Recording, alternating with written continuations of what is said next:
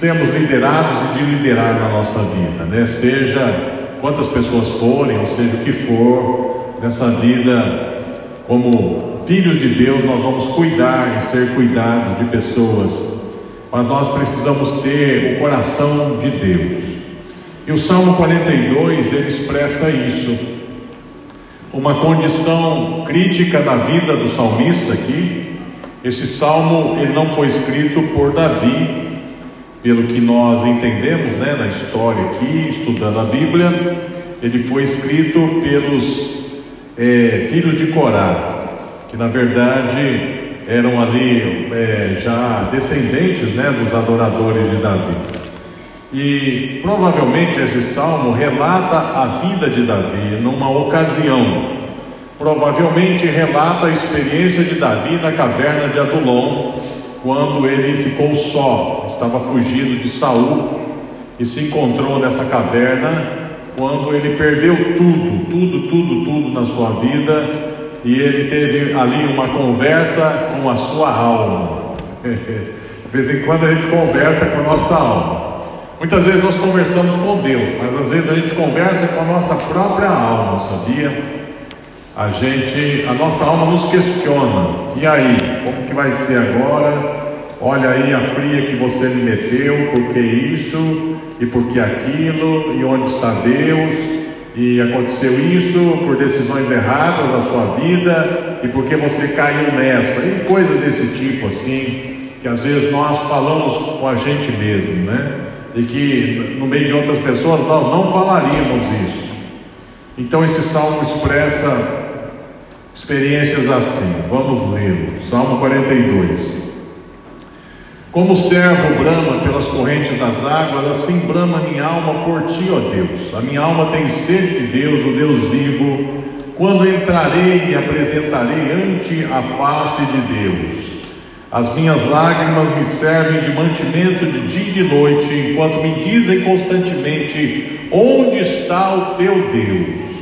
Quando me lembro disto, dentro de mim derrama minha alma, pois eu havia ido à multidão, fui com eles à casa de Deus, com voz de alegria e louvor, com a multidão que festejava. Porque estás abatido a minha alma e porque te perturbas dentro de mim, espera em Deus, pois ainda o louvarei pela salvação da sua face. Ó oh, meu Deus, dentro de mim a minha alma está abatida, portanto lembro-me de ti desde a terra do Jordão e desde os Hermonitas, desde o pequeno monte um abismo chama outro abismo ao ruído das tuas cataratas, todas as tuas ondas e os teus vagalhões têm passado sobre mim. Contudo, o Senhor mandará a sua misericórdia dia e de noite, a sua canção estará comigo. Uma oração ao Deus da minha vida.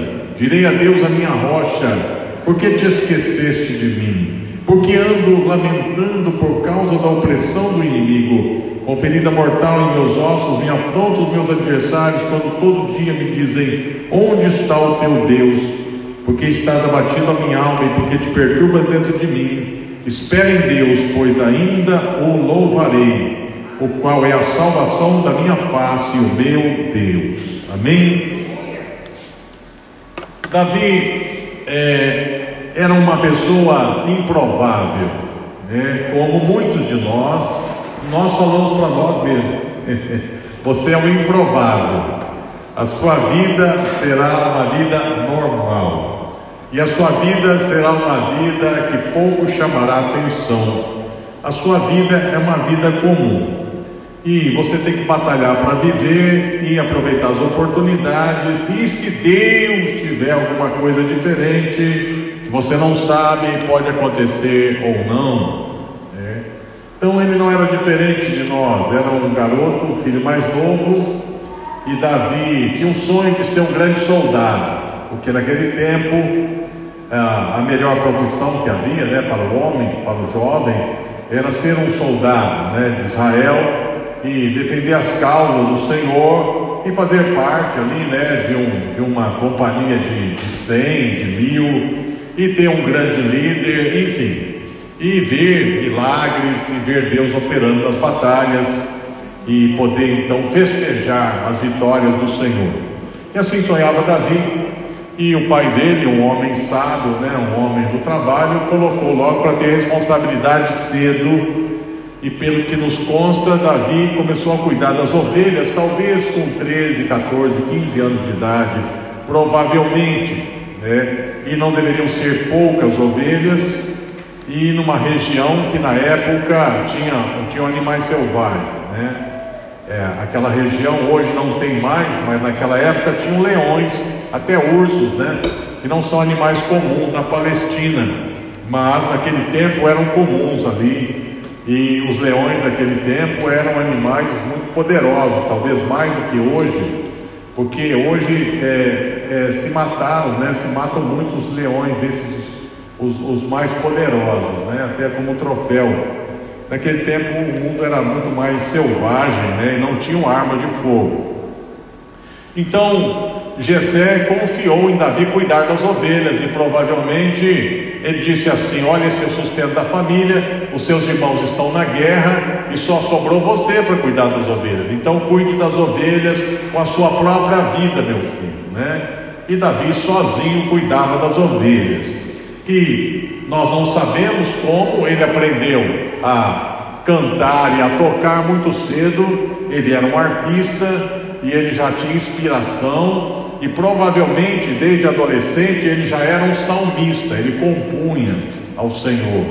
Mas a plateia dele não estava no templo nem nas grandes congregações. A plateia dele eram as árvores, né? E as ovelhas. Eu acho que ele passava o dia assim adorando a Deus, né, com música, com harpa, e ficava lá tocando harpa e cantando para as ovelhas. Enfim, deveria ser o dia todo assim, né? Só tinha ovelha para contemplar, para proteger, para guiar as águas e aos pastos e passava o dia ali, né, se esmerando na música e, e no louvor. Aquilo chamou a atenção de Deus. Você sabe que Deus ele olha por toda a terra, procurando os fiéis da terra. Ah, depois de muito tempo, né, a gente olha para o nosso passado e vê que era assim, né? Ah, eu, eu nunca quis saber, né, nem de ser crente, né? Ser missionário, então, nem existia na minha mente, fora de brincadeira, né? Primeiro que eu não era convertido, eu pensava, vou curtir a vida o máximo, em casa a coisa era feia, o pai bebia muito, né? Então a noite, as noites eram meio tenebrosas, né? O pai batia, bebia, brigava com a mãe, as noites eram tenebrosas. Então o dia tinha que ser legal. Depois da aula a gente bagunçava em muito, mas muito. A minha infância foi uma infância muito rica em criatividade. Tudo que o menino pudesse fazer e não fazer, eu fiz na minha vida, né? Tudo.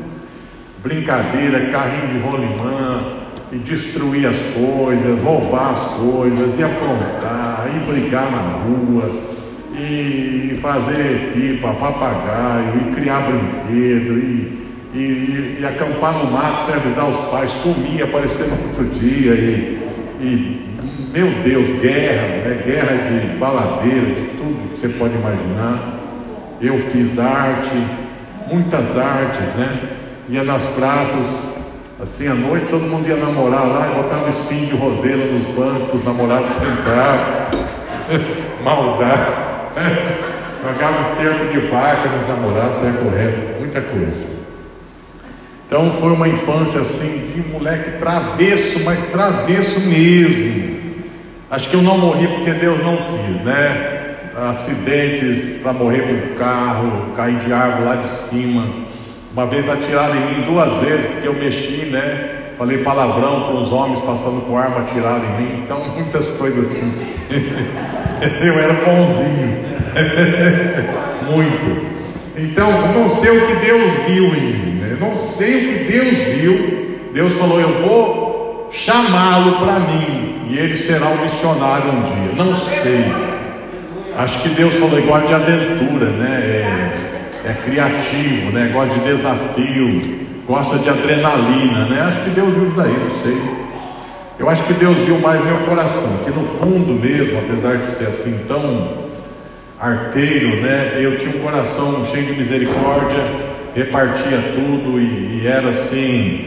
É, sempre fui líder, né? Os que andavam com a minha gangue, a gente repartia tudo. Então Deus falou: esse rapaz aí acho que vai dar uma pessoa assim que vai formar uma boa equipe, sei lá, não sei o que Deus viu. É, mais ou menos. E vivi tantos dramas, né, difíceis com o pai, né, pai assim que deve, é terrível. Você vê o seu pai bater na sua mãe, isso é terrível, né? Você apanhar nem saber porquê. Eu merecia apanhar, mas eu não apanhava pelas minhas artes, apanhava porque as amantes do meu pai, as empregadas, elas contavam o que eu fazia e eu apanhava. Eu me converti, foi um milagre, e depois é, Deus me forjou também né, em trabalhos assim, com turma na usina, e, e depois Deus chamou para missões. Mas eu vi aqui na vida de Davi que ele era leal, ele tinha uma marca de lealdade. E a primeira lealdade de Davi era com Deus, mesmo novo, ele conhecia a história de Israel, ele amava o Deus de Israel e ele era leal. E um dia ele dizia para si mesmo: Eu vou ser um soldado para dar a minha vida pela causa. Então veio um leão para matar as ovelhas do seu pai. O que ele fez? Saiu correndo para chamar os seus irmãos soldados, foi na casa do pai: Olha, pai, pelo amor de Deus, tem um leão lá. Começou a matar as ovelhas. Eu saí correndo, né? até o pai vir com outros homens. O leão já deveria ter despedaçado 10, 15 ovelhas. Não, ele falou: Eu vou enfrentar. Por quê? Porque o meu pai diz para cuidar das ovelhas. Eu tenho que cuidar, mesmo que custe a minha vida. Isso se chama lealdade, compromisso, custe o que custar. Não importa o preço. Né? E por que eu vou enfrentar esse leão? Porque eu sou tão corajoso assim? Não, porque Deus está comigo. Deus vai me ajudar a enfrentar algo maior do que eu. Então, ele já foi forjado ali, né, numa situação maior do que ele, e ele venceu o leão. Depois veio um animal maior, o urso, e da mesma forma ele enfrentou. Então Deus viu ali uma lealdade, e Deus viu ali, ali alguém disposto a dar a vida por uma causa, para cuidar de ovelhas, para honrar o seu pai. Então, Deus viu lealdade, Deus viu compromisso, Deus viu honra, Deus viu confiança em Deus, Deus viu fé, Deus viu uma obediência do tipo radical. Isso não é tão comum hoje, né? Essa nossa geração, ela não cresce aprendendo esses valores. A nossa sim. A nossa geração aí dos meninos dos anos 70, 60, 80, 80 já começou a diluir um pouco, né? Os nossos heróis eram super-heróis, né? Era Hulk, Thor, era, era aquele Space Ghost, era. Fala aí, Silas, né? Tinha tantos, né? Os Herculoides, é. Hã? É também, isso daí, Daniel Bond, já, mas não era desenho, né? Era filme. Eram só heróis, o Capitão América, né? Que era super leal lá, América. E todos esses eram muito leais, eram heróis, né? Super-homem. Homem-Aranha já é mais recente, é, não é tão assim. Mas era um homem de guerra, né? Era um tempo também da Guerra Fria, era um tempo também que se lembrava muito dessa guerra aí, essas guerras né, das nações. E ser soldado era uma honra mesmo, era uma honra. E os super-heróis, eles eram o bem contra o mal, né? Era a luta do bem contra o mal. Então a gente crescia assim com aquela coisa de herói, né? De ser um herói ou ser um, um, jogador de futebol, né, que era um herói nacional, ou ser um grande cantor, aí sei lá, famoso, não sei. Então tinha muito disso daí na, na minha geração. E alguns realmente é, tinham isso no seu DNA. E, e, isso é uma coisa que vem de Deus mesmo, né? É, são são é, princípios e valores é, de Deus mesmo, isso daí. Então Deus viu nele esse potencial e as coisas começaram a dar certo depois dessas duas grandes crises aí, né? De enfrentar algo maior que ele, as coisas começaram a dar muito certo na vida, tudo fluiu, de repente as portas se abriram, as grandes oportunidades apareceram, né? Logo ele foi para a guerra ali e, e todo mundo ficou com medo daquele gigante, e então e ele disse: Eu enfrentei um leão e um urso, eu posso enfrentar também esse gigante. Já era um treinamento, né? Porque Deus vai estar comigo. E nós conhecemos a história, todos se acovardaram, inclusive seus irmãos, e ele foi lá, se dispôs. e nem usou armadura, né? ele usou o que ele sabia usar né? no campo, com aquela funda, né? aquela baladeira ali, derrubou o gigante e o matou com a sua própria espada. E ali então ele começou a ser exaltado e logo se tornou capitão de cem e, e logo estava no palácio e logo estava ali até expulsando os demônios ali, o apaziguando, né, do próprio rei. Né? E ele cresceu tanto que criou até ciúme, inveja, e Saul quis matá-lo, né, de uma forma é, muito manipuladora, né? Dizendo lá: se você trazer 100 prepúcios de filisteu, eu dou a minha filha, né? Como casamento. Já pensou um rapazinho, né, da roça, do campo, um cuidador de ovelha, ia casar com a princesa, filha do rei, né? E ele foi lá e trouxe logo 200, né? Mas era uma armadilha, né? Você sai para matar 100 homens, né? E trazer um prepúcio de 100 homens, rapaz. Tem que ser um louco para fazer isso, né? E ele foi na simplicidade, ele trouxe o dobro, Saul ficou impressionado. Mas depois que ele veio de uma grande batalha, uma grande vitória, e as mulheres dançaram e celebraram, né? Que aqui ele fala muito de celebração, e diziam assim: Saul matou os seus milhares, mas Davi os seus dez milhares. Então, aquele homem que já era endemoniado ficou super endemoniado, né? Pela inveja, ele quis matá-lo, e aí ele já era casado né, com a filha do rei, a segunda, né, porque a mais velha o rei deu para outra, para outro, e ele casou com Mical. E já era genro do rei, e aí então tudo estava dando certo, e tão certo que o próprio filho do rei, Jonatas, disse: Olha, eu sei que você será rei no lugar do meu pai, e eu vou ser leal a você. Então deu tudo tão certo, e de repente começou a dar tudo tão errado. De repente, ele subiu lá no Monte Everest, né, do sucesso, e depois caiu num despenhadeiro profundo, né, total. Depois de tudo dar certo, tudo começou a dar errado. E ele tinha um chamado de Deus: você vai ser rei, você vai ser líder do meu povo, você vai conduzir Israel, você é ungido, você tem um chamado, você tem promessas, você tem promessas grandes, você tem promessas que você nunca sonhou e nem quis, promessas que Deus mesmo criou para você. Não é que você sonhou um dia ou, ou você idealizou porque você se espelhou em alguém, ah, eu vou ser isso e aquilo, né? Eu vou ser um Billy Graham da vida, né? Eu vou ser isso aquilo. Não, não partiu nada de você, foi Deus, Deus. É interessante que Deus fala as coisas para a gente, né? Deus fala, traz promessas, você vai ganhar um povo para mim, eu vou te enviar, eu vou te usar, eu vou fazer. Ou Deus nos dá visões, e de repente, a gente, quando nós estamos na, na fase de maior obediência a Deus, maior obediência a Deus, tudo começa a dar errado. Na minha vida foi assim, né? No tempo no tempo em que eu não era nada, né, era um rebelde, um menino arteiro, Deus me chamou. E eu me converti. E aí então é, eu fiquei firme no Senhor no colégio agrícola, que era muito difícil, nunca me desviei. Depois eu tive um namoro correto, um noivado correto, um casamento e tudo mais, né? E um casamento ali que eu procurava fazer o melhor que eu podia, mesmo sendo tão jovem, e obedecendo radical, deixando tudo e indo morar no mato com os índios, né? Então, uma obediência mais radical do que essa, eu acho que não tinha como ser mais obediente do que sem mantenedor, sem nada e arriscado a morrer.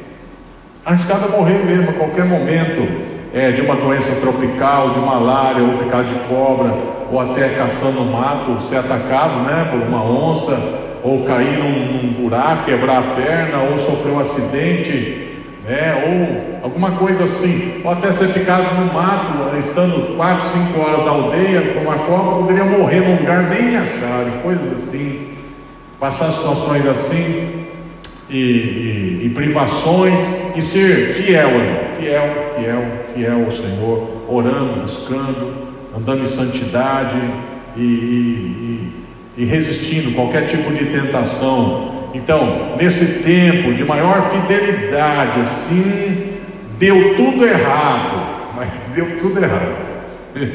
Ninguém se convertia, né? o diabo bagunçando, É, a minha mulher picada de cobra, cachorro picado de cobra, não tinha mantenedor, não tinha conhecido, não tinha meio de comunicação, não tinha como, não tinha nada, nada.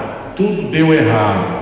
Foi um tempo, esse acho que foi, acho que foi o dia mais crítico da minha vida, mais crítico, que eu já contei várias vezes essa história e eu falei assim, o que, que é isso? Que eu não tô... Agora minha teologia deu um nó agora, porque como é que você faz tudo certo e dá tudo errado?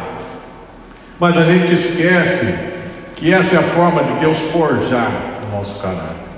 É, é a forma de que Deus nos chamar assim para intimidade mais radical também. É, tudo ao teu redor agora vai sair de cena e vai ficar só eu e você. Só eu e você. Tudo vai sair de cena agora na sua vida, tudo. Tudo que você pode confiar, te motivar, te segurar, te animar, te dar força, tudo aquilo que te cerca, que te faz bem, tudo aquilo que te cerca, que você pode se agarrar, eu vou tirar de cena um tempo, e vai sobrar só eu. Olha, você pode pedir para Deus ter, ter tem intimidade com Ele, mas saiba que isso tem um preço muito alto, que você vai ter que estar disposto a pagar. Porque se você disser assim, eu quero ter muita intimidade com Deus, muita, você pode saber que você vai passar por situações desse tipo. Pode acontecer ou não. Né? Eu estava lendo a história né, de, de, grandes homens de Deus, né, de grandes animalistas, todos passaram por essa situação. Estava lendo a história do César Castellano outro dia, e esse homem, ele chegou ao fracasso total no ministério, fracasso total, total, perdeu tudo, a, a administração dele não fluía, a igreja não crescia, quase se acabando, ele estava desistindo do ministério. Foi quando Deus deu a visão, né? essa visão de trabalhar com células, grupos pequenos e tudo, explodiu depois do mundo. Depois, quando ele chegou no auge, no auge, no auge, né, assim, da, era famoso no mundo inteiro, esse homem foi metralhado no sinal, ele levou cinco tiros né, de metralhadora, e ele só não morreu porque Deus tinha um propósito na vida dele. Ali, naquele momento ali, baleado, né, morre não morre, sobrou o que na vida dele? Só Deus. Como é que um homem, né, ganhador de milhares de almas, é metralhado no céu? Porque Deus não livrou? Porque não chegou lá cinco minutos antes ou cinco minutos depois, ou né, tantos detalhes, né? Então Deus queria levá-lo, foi um modo de Deus. Cada um tem o seu modo, né? Às vezes um pouco mais radical, menos radical. Mas acontece isso que tudo dá certo um tempo e parece que depois tudo dá errado para entrar num outro tempo de uma intimidade muito maior com o Senhor. Então Davi perdeu tudo, foi perseguido e foram para matá-lo no seu leito. E a sua mulher botou um boneco lá e ele desceu pela parede e fugiu. E quando ele fugiu, o Saul colocou atrás dele três mil homens, né? Como se perseguisse um bandido. Ele chegou na, lá na terra dos sacerdotes, lá deram pão para ele e o ampararam, porque ele era um grande herói. E depois que ele saiu, os soldados chegaram lá e, com Saul e, e, e tinha ali um traidor no meio. E, e, por causa desse traidor, Saul irado, endemoniado, matou quase todos, matou a cidade toda dos sacerdotes. Só sobrou um que fugiu, né? Então, Davi depois recebeu a notícia: olha, você passou por lá. E os, soldados de Saul, o Saul chegaram lá e mataram todo mundo, só restou eu. Você imagina o que ele pensou assim? Né? Eu estou fugido, deu tudo errado, perdi minha mulher, não tenho mais nada, estou como um bandido, busquei refúgio numa cidade por causa de mim, né? Mataram todos na cidade. E agora eu estou aqui. E ele fugiu para um lugar chamado o deserto né, de Siglag e a caverna de Adulão e entrou e ficou sozinho lá, perseguido. Ele só tinha uma arma que era a espada de Salão. a espada de Golias, né, que ele havia pegado lá na terra dos sacerdotes e sozinho, só ele deu, deu tudo errado. Provavelmente aqui, esse salmo, ele foi inspirado nisso nessa situação. Então ele começa a ter uma batalha com a sua alma, como o servo brama pelas correntes das águas, assim brama minha alma por ti, ó Deus. Né? Minha alma tem sede de Deus, do Deus vivo. Provavelmente ele estava ali com uma fome física, uma sede física e um desejo de congregar físico. Ele estava também como um animal que foge dos seus perseguidores e o animal ele não vê a hora de chegar nas águas, porque é o único lugar para despistar né, dos seus perseguidores é entrar na água, porque ali é, eles não podem mais farejá-lo. Então ele sentia assim, e ali na caverna, as minhas lágrimas servem de mantimento de dia e de noite. Ele não comia nada, e talvez com sede e sem comida, numa caverna, e o seu mantimento, as suas lágrimas, ele chorando todo o tempo, chorando, chorando, chorando. Eu tive essa experiência de chorar quatro meses, vocês lembram? setembro, outubro, novembro, dezembro e um pouquinho de janeiro, quatro meses e pouco, eu fiquei, eu chorei todos esses quatro, todos os dias, todos os dias. Não sei se vocês lembram. A Fátima dizia: Você está doente, está louco, está depressivo, está o que? Eu falei: Não. Estou tendo experiência com o coração de Jesus. Ele me revelou. É muito forte. Eu só choro. Eu não sei. O único momento que eu me sinto mais aliviado é quando eu adoro ou quando eu oro, só. E onde eu vou eu choro. É assim. Deus quer que seja assim. Então, situações assim, de lágrima, todo o tempo, lágrima, lágrima, lágrima, lágrima, lágrima, lágrima. E aqui no caso dele era saudade, era solidão, era perdas, pessoas morreram, é, perdeu tudo, está longe da sua casa, longe da sua família, e, e, tudo que Deus falou, deu tudo ao contrário do que Deus falou. Tudo que Deus falou deu o contrário. Acho, acho que essa é a pior crise. Eu me enganei, não, eu me enganei. Não existe esse negócio de chamado, de Deus falar, de voz de Deus, de vocação, que Deus falou. Esse negócio de alguém ungir você para alguma coisa, não existe. Isso é religião, é fantasia. E negócio de Deus é fantasia. Meus irmãos, a nossa alma, a nossa velha natureza, ela é tão perversa que ela fala para a gente assim: Deus não existe, seu idiota. Você não sabe. Quando que você vai entender que Deus não existe? A nossa alma, às vezes, velho, fala isso. Às vezes você ora por algo, né? Que Deus te dá uma promessa. Você vai lá na Bíblia, você pega a minha Bíblia, eu desafio alguém aqui abrir num lugar que não tenha nada marcado. Está marcado, está marcado, está marcado, está marcado, tudo, tudo marcado. Data, tudo. Você não vai achar em nenhum lugar. Deus falou. Até na harpa aqui, minha Bíblia tem harpa. Marcado também. tudo. Aí você fala assim, mas é desde quando você se converteu? Não, de setembro para cá porque essa Bíblia não é muito velha, ela é mais recente. Eu uso ela porque ela é letra grande, ela não tem comentário. E a Bíblia que eu menos gosto é essa, mas ela tem letra grande, eu já não estou enxergando direito, então eu uso ela. Né? Mas não tem nada, acho que Deus até falou assim: não quero comentário nenhum dos homens, nada. É Bíblia pura isso daqui, Bíblia pura, pura. Não tem nada de comentário. Deus falou: é com essa Bíblia que eu vou falar com você.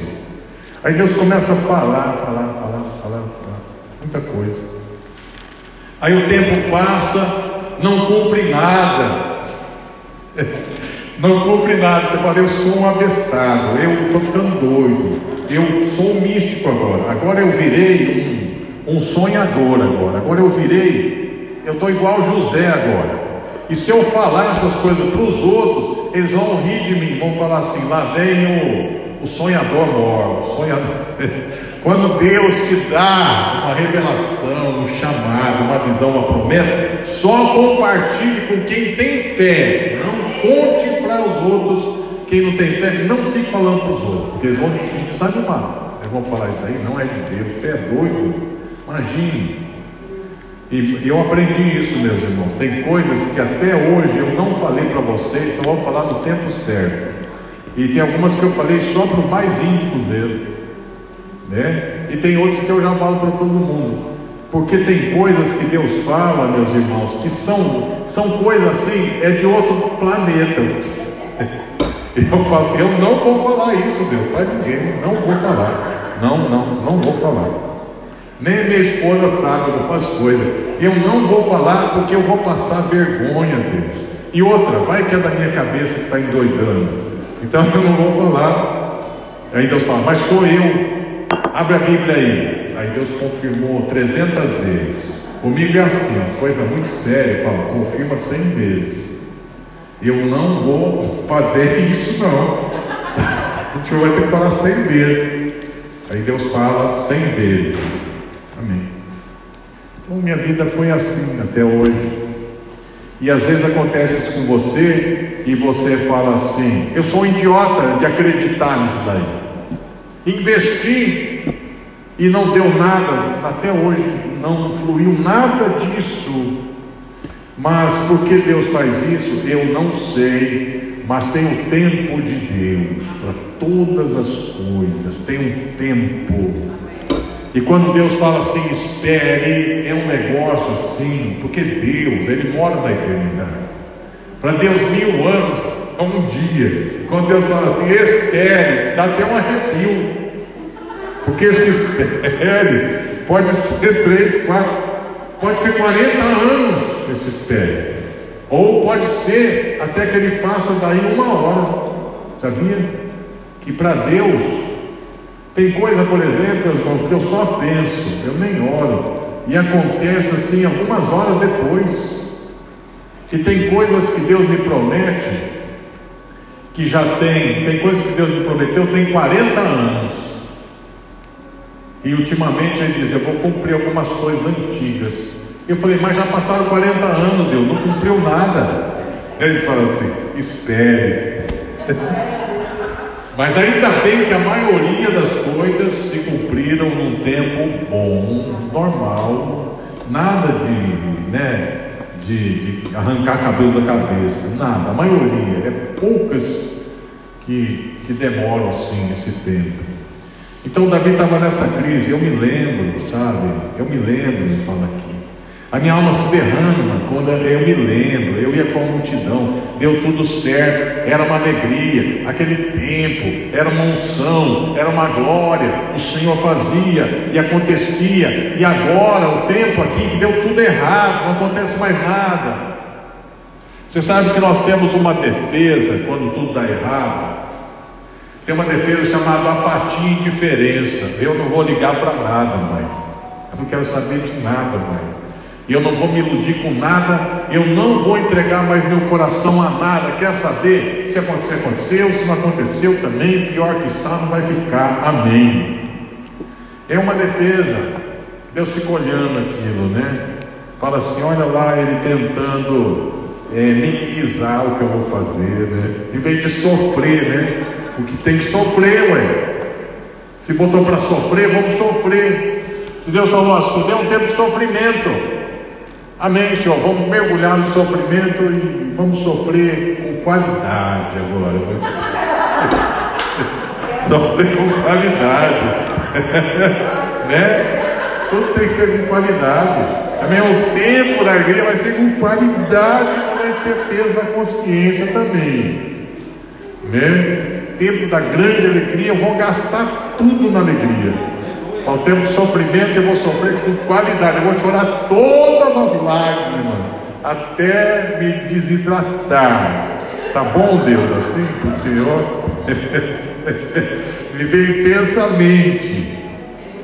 E aí a alma falava assim: seu abestado, cadê Deus? Se a alma fosse a criança, né? E aí ele dizia: espere em Deus, porque ainda eu vou ver a sua salvação. E ele falava: Deus, o Senhor está vendo minha alma dentro de mim, a minha alma dentro de mim. Ele está dizendo assim: Né? Cadê? Cadê aquelas promessas e tal? A minha alma dentro de mim. Ele está dizendo assim: Olha, você esperava grandes coisas em Deus? Pois veio um tsunami passar por cima de você, todas as ondas e vagas vieram sobre você. Né? E ele diz para não, Deus vai mandar misericórdia de dia e de noite, uma canção vai estar comigo, uma oração ao Deus na minha vida. Então eu acredito que Davi, ali na caverna, ele falou assim: quer saber de uma coisa?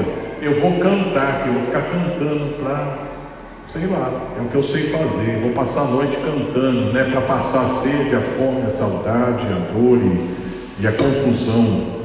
Eu vou cantar para minha alma, né? Para ela parar de me perturbar. Você sabe uma coisa boa na luta é orar em línguas, né? Falei, eu nem orar em línguas sei. Eu sou tão ruim na fé, pastor, na minha vida espiritual que nem línguas eu falo. Então fala em português mesmo. E, e mergulha ali na adoração. E essa pergunta, onde está o teu Deus? E de repente, quando tudo deu errado, tudo começou a dar certo de novo, né? E aí chegam lá os seus irmãos, o seu pai e a sua mãe na caverna. Olha que alento, né? Aí de repente começam a chegar os endividados, marginalizados, os renegados, os soldados fracassados, gente assim depressiva, sabe aquela gente assim, meu Deus, eu já estou numa fossa terrível. Aí chega gente aqui toda destruída para me ministrar ainda. Agora eu tenho pior, melhor ficar sozinho. E aí chegam rebeldes, gente com vontade de matar, cortar a cabeça dos outros, chegam lá. Chegam soldados habilidosos, mas com fracasso na vida. Só chega gente com problema. Aí se juntam 600, né? Eu acho que a alma de Davi falou assim: agora você vai formar uma gangue mesmo. Agora é, é gangue, virou facção esse negócio. Você é chefe de facção. Tem todos os ingredientes para facção isso daqui, né? Eu estava olhando aqui outro dia, repensando meus botões. Falei assim, quem que é certo da cabeça nessa chácara aqui? Aí eu comecei lá, quando eu fui fazendo a volta, eu falei, só eu sou certo aqui. Aí eu falei, eu não sou certo porque eu estou no meio dessas pessoas, então eu também não sou. Não tem nenhum certo da cabeça aqui. E eu fiquei pensando que todos nós aqui da Jocum, nós somos improváveis, sabe? Não tem nem... não tem nenhum especialista maravilhoso, sabe, super dotado, super capaz. Né? Todos têm deficiência, meu Deus. Né? Todos têm uma deficiência, assim, só misericórdia de Deus. Aí Deus usou para formar o maior exército da história de Israel. Os soldados mais leais foram forjados naquela caverna. E eles falaram: Nós viemos aqui para você ser o nosso líder, porque eu sou um renegado, fugido, querem minha cabeça, eu sou o maior troféu aí, né? É, o maior prêmio para minha cabeça. E vocês querem por quê? Porque você tem Deus na sua vida, porque Deus está com você, porque o que nós vimos você fazer só Deus com você. E chegaram até alguns lá, né, da tribo de Saul. Chegaram lá. E Davi falou: Vocês vieram aqui para me trair, você trairá, já? Vocês vieram aqui para me espiar? Não, filho de Jessé, nós estamos contigo, porque Deus está com você. E chegaram e se juntaram a ele, né? Alguns que tinham dons maravilhosos, mas com a alma batida, e Davi os liderou e Davi tinha uma graça tão especial, tão especial, que Davi foi com eles lá para o meio dos inimigos filisteus e ganhou a confiança de um rei dos filisteus, né? Para batalhar contra o próprio Israel. Davi tinha algo tão especial, né? E depois Deus falou: não, livrou. E depois Saul morreu na batalha, e aí depois Deus usou Davi, né, para unificar todo o povo de Israel Judá, junto com, a, com, as tribos todas, né, as doze tribos. E aí depois desse tempo, né, que tudo deu errado, tudo começou a dar certo, dar certo e dar certo. E hoje aqui eu vou fazer uma homenagem né, ao meu grande amigo que já está lá no céu, né, partiu para a eternidade, o pastor Neto. Eu acho que foi o melhor amigo da minha vida, né, porque nós fomos amigos assim de 80 até bem amigos mesmo, 80 até 90. Foram uns 10 anos de uma amizade muito profunda, assim, como Davi Jonas mesmo, né? Ele faleceu. E ele foi difícil ele se converter, porque ele estava depressivo, depressivo, depressivo. Ele queria ser jogador de futebol. E aí ele teve um problema no joelho, ele já era craque nele, ele era um craque.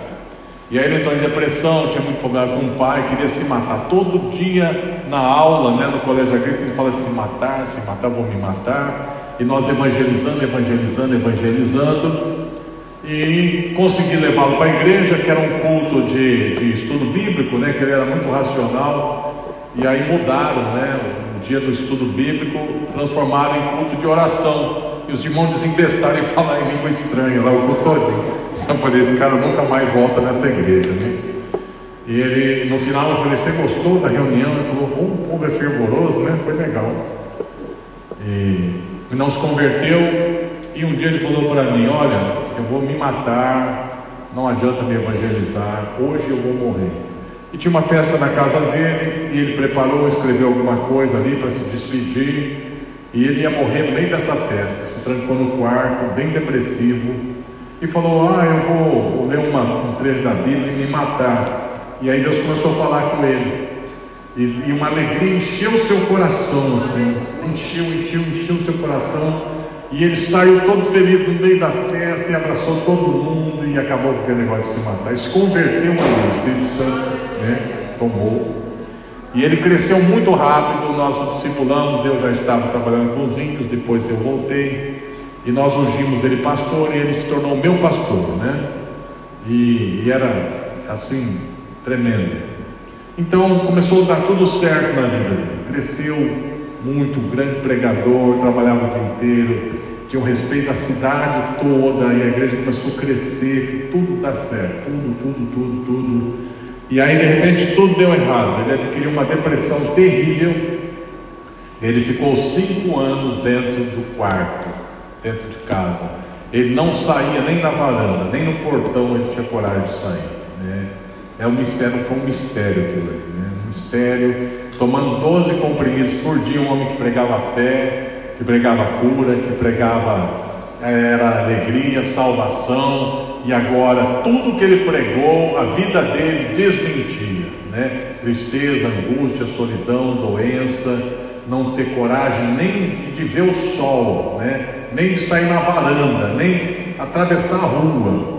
Então a cidade toda dizia: essa igreja é uma igreja de fanático, louco, o pastor é louco, ficou louco, e aquela mulher lá, que é o líder dele, que é a mais louca ainda, e a cidade toda difamando a igreja por causa disso, difamando, difamando, difamando. E eu saí da tribo e fui para lá para socorrê-lo, fiquei seis meses com a minha família lá, e, e ministrava todos os dias, todos os dias, todos os dias, todos os dias, e nada, nada, nada, nada, nada, nada, nada e Deus falou: vai embora, porque não será você que eu vou usar para libertá-lo, tenho um propósito. E voltei como se fosse derrotado, mas com uma promessa de Deus.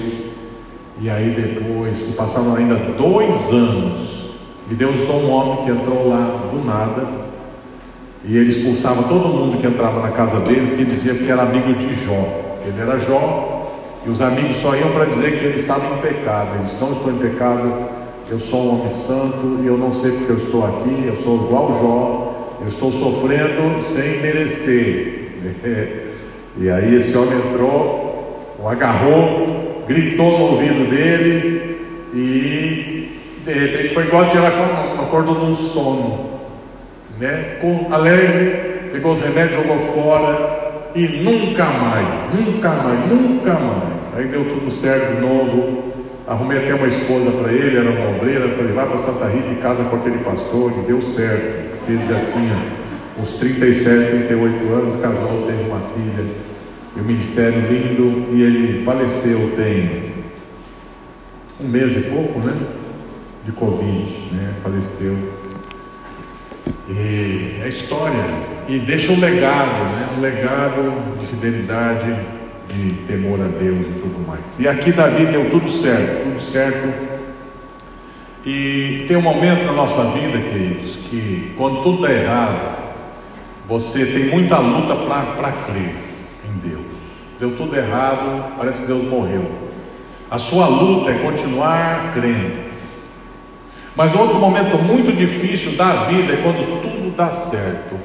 Que você pensa assim: tudo isso é por causa de mim, é porque eu sou bom, é porque eu sou escolhido, é porque eu sou especial, é porque eu sou alguém assim que Deus é diferente, é, eu sou uma pessoa que Deus tinha que usar eu mesmo, porque só eu mesma que daria certo.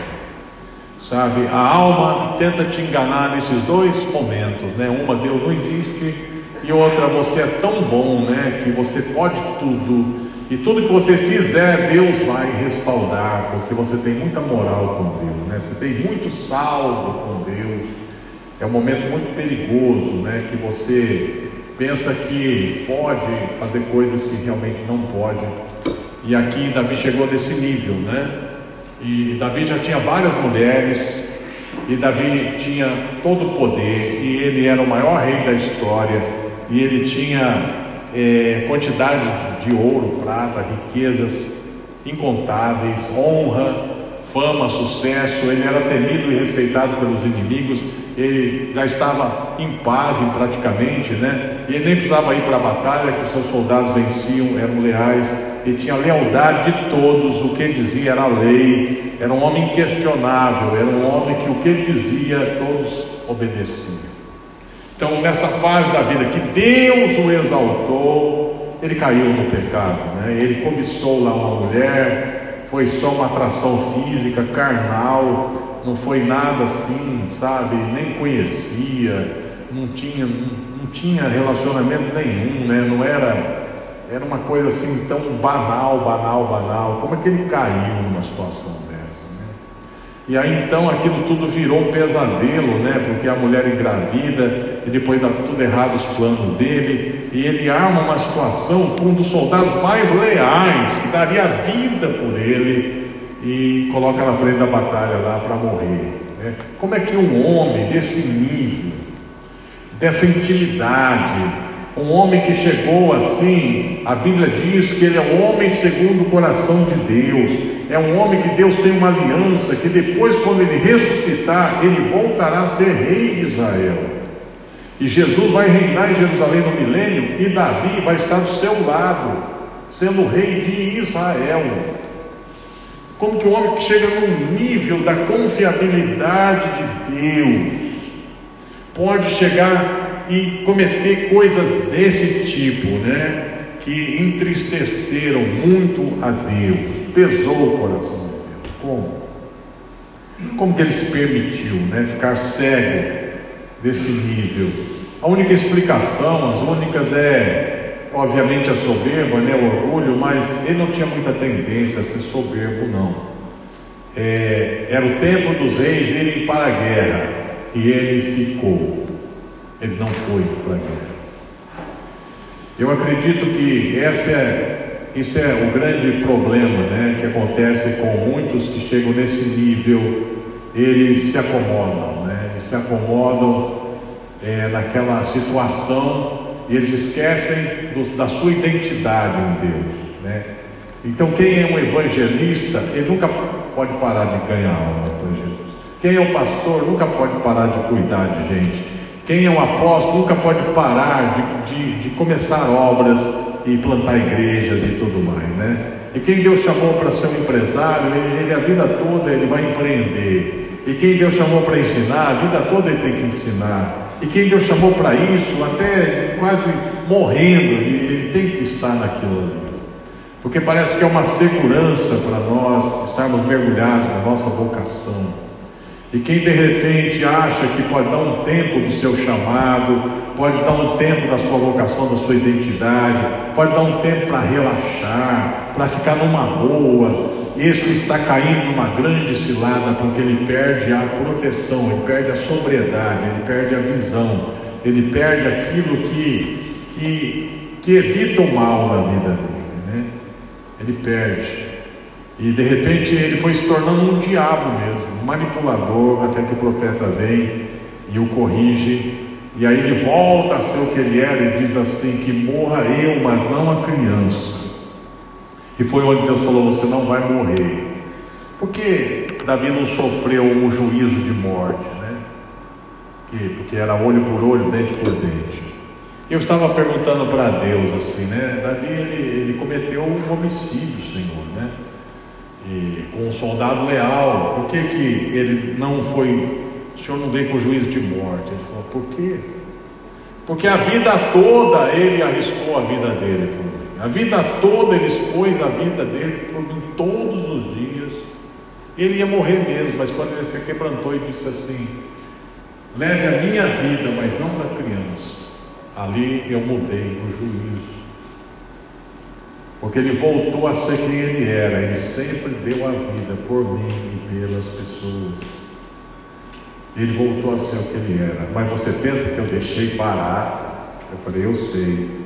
Você sabe quanto tempo ele entrou na ripa de Jeová? 30 anos de esteia. Ele falou, mas eu nunca deixei de ser pai. Eu nunca deixei de ser íntimo, eu nunca deixei de estar com Ele, eu nunca deixei de liberar o unção, a graça, mas Ele entrou na ripa mesmo, 30 anos, para Ele aprender que eu sou Pai.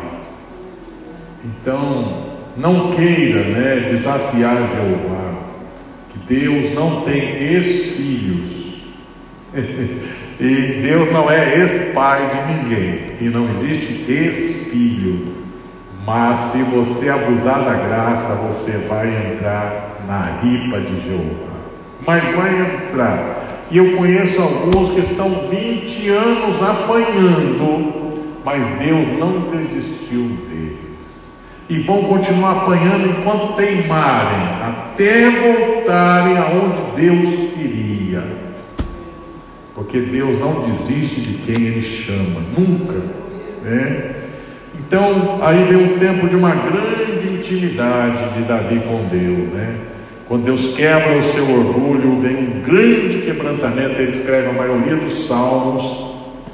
E ali ele se torna um homem maduro, sem vaidade e sem que nada mais o afastasse do Senhor. Né? E um coração muito quebrantado né, até com as trairagens do seu próprio filho e de outros, disposto até a perdoar aquilo tudo, né? E aí ele termina a vida dele assim: Deus é o tudo, né? Novamente no leite de morte ali, só sobra Deus, e Deus dá uma graça especial e diz assim: Você sabe quem será rei no seu lugar? O filho da pecadora, né? o filho da mulher que você caiu. De todas as mulheres que você tem, eu escolho o filho daquela né, que você caiu, para mostrar a minha graça e a minha misericórdia. Eu não sou igual aos homens, eu não penso igual aos homens. Né? E até ninguém esperava, porque Salomão foi totalmente imprevisível. Né? Ninguém esperava nunca que Salomão seria.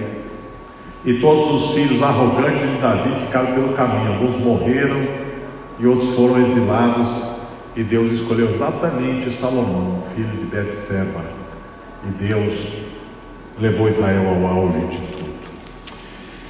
E nessa noite Deus está falando conosco isso, né? Essa trajetória, essa carreira é uma carreira de conhecer o coração de Deus. Eu digo para vocês que venha o preço que for, Seja o preço que for, você quer conhecer o coração de Deus, pague esse preço. Não importa o preço. Para conhecer a essência do coração de Deus. E conhecer essa essência, às vezes, custa muitas lágrimas, às vezes custa muitos períodos assim difíceis, em algumas situações assim, que você chega no seu limite do limite. Mas isso não é a regra, isso não é o que vai mais acontecer. São episódios que acontecem, mas na maior parte do tempo você é galardoado com tanta graça de Deus. Eu só posso dizer, meus irmãos, gratidão, gratidão, gratidão, gratidão, gratidão. Quando eu lembro do sofrimento, eu digo gratidão, das lutas. Essas são é, as lutas e as, e as dificuldades da vida hoje são motivo de inspirar os outros, são, são motivo, é o que tem de melhor nas mensagens, aquela luta que eu passei Aquilo é uma glória, uma coroa, aquilo é uma medalha, aquilo ali é o que valeu a pena dar a Deus algo que me custou, porque o que Ele me deu é imensurável. Obrigado, Senhor, porque a nossa perspectiva de luta é diferente hoje. Não se trata mais de um momento ruim, num momento penoso, mas num momento de honra, de glória como disse, então que venha com qualidade, que até os sofrimentos sejam com qualidade, que as lágrimas sejam com qualidade, que o peso da alma seja com qualidade, que a aflição do espírito, que os gemidos sejam de qualidade, que a dor seja de qualidade também, aquela dor verdadeira, nunca fingida, que seja tudo tão verdadeiro, tão real, Senhor, mesmo que custe caro, porque nada é perdido, nada é por nada, nada é por acaso, tudo, tudo isso, Senhor, faz parte da construção de um edifício sólido. E as ondas e vagas virão, os tsunamis virão, e as tempestades virão, e não derrubarão essa casa que foi alicerçada na rocha foi forjada na fornalha da aflição, para um tempo novo em que tudo flui, tudo flui, tudo flui. Eu percebo isso. Aqueles que perseverarem, forem fiéis nesse tempo difícil, o Senhor está para liberar um grande fluir, como o Senhor tem sinalizado para nós tantos milagres, tantas coisas, e promessas esquecidas serão cumpridas, e palavras ditas serão cumpridas, e revelações que o Senhor deu que ninguém nem acreditava serão cumpridas. É um tempo de cumprimento de coisas sobrenaturais, é um tempo do impossível se realizar. E o Senhor vai recompensar todos aqueles que perseveraram, todos aqueles, Senhor, que ficaram firmes no caminho, mesmo aqueles que desviaram um pouco e voltaram, mesmo aqueles que saíram um pouco do trilho e voltaram para o trilho, o Senhor vai honrar todos esses, porque não há ninguém que não fale, mas os que são fiéis, eles sempre retornam ao destino do Senhor. Seja a tua bênção agora para todos que estão sofrendo. Nós oramos por aqueles que estão em casa agora nos acompanhando. Tem parentes doentes, perderam entes queridos, perderam pessoas amadas, estão dizendo para si mesmo: onde está o teu Deus? Porque, Senhor, quando nós perdemos coisas, nós não perdemos nada. Mas quando nós perdemos pessoas amadas, isso é, é de um preço tão, tão elevado. E há muitos que sofrem, só quem passa é que sabe. Os que têm seus doentes, os que estão ali convivendo pessoas depressivas e não tem mais palavras para ministrar, os que estão no seu limite e não tem mais lágrimas para chorar, os que estão no seu limite não tem mais nenhuma oração para fazer, não tem mais palavra, não, não tem mais expressão. Aqueles mesmo que dizem assim, eu acho que nem fé eu tenho mais, mas são filhos. Ou há uma graça especial chegando, há um refrigério chegando, há uma surpresa de Deus no meio dessa caverna vazia, onde não tem água nem comida, há algo bom chegando, há algo bom no céu, há uma surpresa de Deus. Obrigado, Senhor, porque esse tempo está acabando, esse tempo de caverna, de fornalha, esse tempo de crise, esse tempo que faltam muitas coisas, esse tempo de muitas perdas, esse tempo em que a gente olha do lado e não vê nada, esse tempo está passando. Está começando um tempo que o Senhor vai usar essas espadas agora saídas do fogo e serão metais muito mais poderosos que não se quebrarão na batalha. Obrigado, Senhor, por pessoas tão preciosas que estão conosco. Obrigado porque somos preciosos para alguns. Alguns, obrigado porque tantos são preciosos para nós. Obrigado pela maior riqueza que são irmãos que estão lado a lado conosco, que no calor da batalha não fugiram, também não morreram, estão feridos, mas estão juntos, unidos, dizendo: Nós sobrevivemos unidos e nós estamos aqui para mais batalhas do Senhor. Obrigado. Seja a tua bênção, a tua mão sobre todos nós, em nome de Jesus. Amém, meus queridos. Deus abençoe a todos. Vamos debaixo dessa graça maravilhosa, em nome de Jesus.